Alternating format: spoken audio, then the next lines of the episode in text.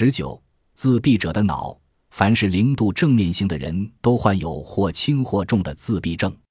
同样，他们也在共情回路的几乎所有环节都显出了活跃不足的迹象。要他们阅读几个小故事，然后判断角色的意图、动机和心理状态，或者要他们阅读一段话语，然后判断说话人的意图。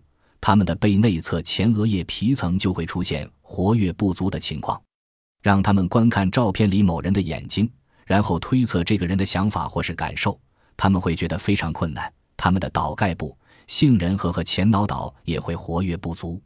在这些自闭者脑中，负责解读凝视的区域也异于常人，比如后颞上沟。当零度正面者观看模拟动态的动画时，他们的 PSTS 区域会做出与常人不同的反应，在解读面部和情绪时，他们的杏仁核活动同样显得反常。要他们模仿别人在处于某种情绪时的面部表情，他们的 fold 区域也表现得很不活跃。对零度正面者的读心能力或共情能力的早期研究中，许多都有赖于文字测试。为了排除语言的影响。研究者另外使用了一项巧妙的任务，称为社会归因测试。他要求被试在电脑屏幕上观看一段几何图形运动的视频。大多数被试都会自发地对这些几何图形做拟人化处理，而患了自闭症和阿斯伯格综合征的被试就不太会自发地从这些图形的运动中看出意图、想法和感受了。当自闭症患者在磁共振扫描仪中完成这项任务时，他们的 DMPFC 和右侧颞顶联合区 PSTS 同样出现了活跃不足的现象。除了难以理解别人之外，零度正面类型者还很难理解自己的内心。这种困难称为抒情障碍，翻译成白话就是无法用语言表达情绪。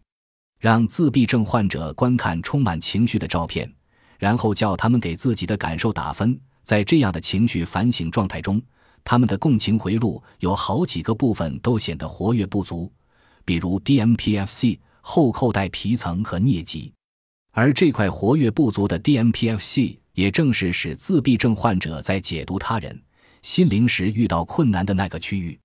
总之，当自闭者的脑在完成共情任务时，参与解读别人心灵和参与共情的神经系统都一样出现了活跃不足的现象，在自闭者身上。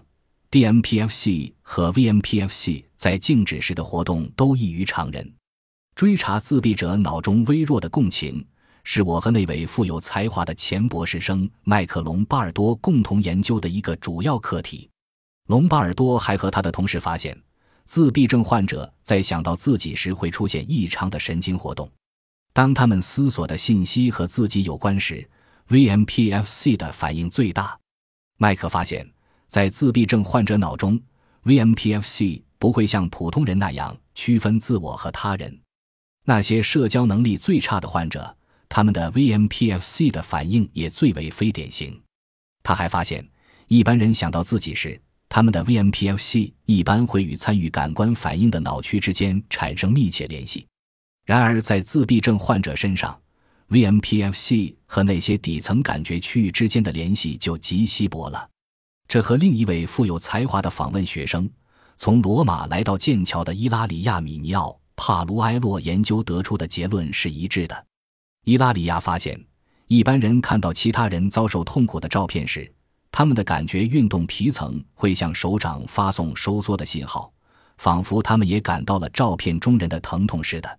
但在自闭者身上，这个对别人疼痛的感觉运动反应就微弱的多了。总之，在自闭者身上，不仅低层次的具身过程影响到了共情，高层次的自我反省过程也受损了。麦克还在零度正面者的共情回路里找到了另一个区域，他同样会对自我相关的信息做出异常反应，那就是中扣带皮层。MCC 一般会在人感到疼痛时激活，但它也会在大脑处理和自我有关的信息时激活。自闭者的 MCC 会在他们玩一种游戏时出现异常活动。这种游戏要求玩家决定把多少钱财托付给另一个人，然后等着观察对方是归还钱财还是据为己有。一般来说，NCC 在这类协作性的社会互动中是非常活跃的，尤其当一个人在盘算要托付多少钱财给另一个人的时候。然而，自闭者却并非如此。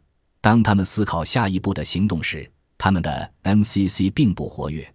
这或许是因为他们很难想象别人会怎么看待自己吧。总之，就像那些零度负面型的人一样，零度正面型的人也在产生共情的相同脑区出现了异常。那么，和零度负面相比，零度正面者又有什么不同呢？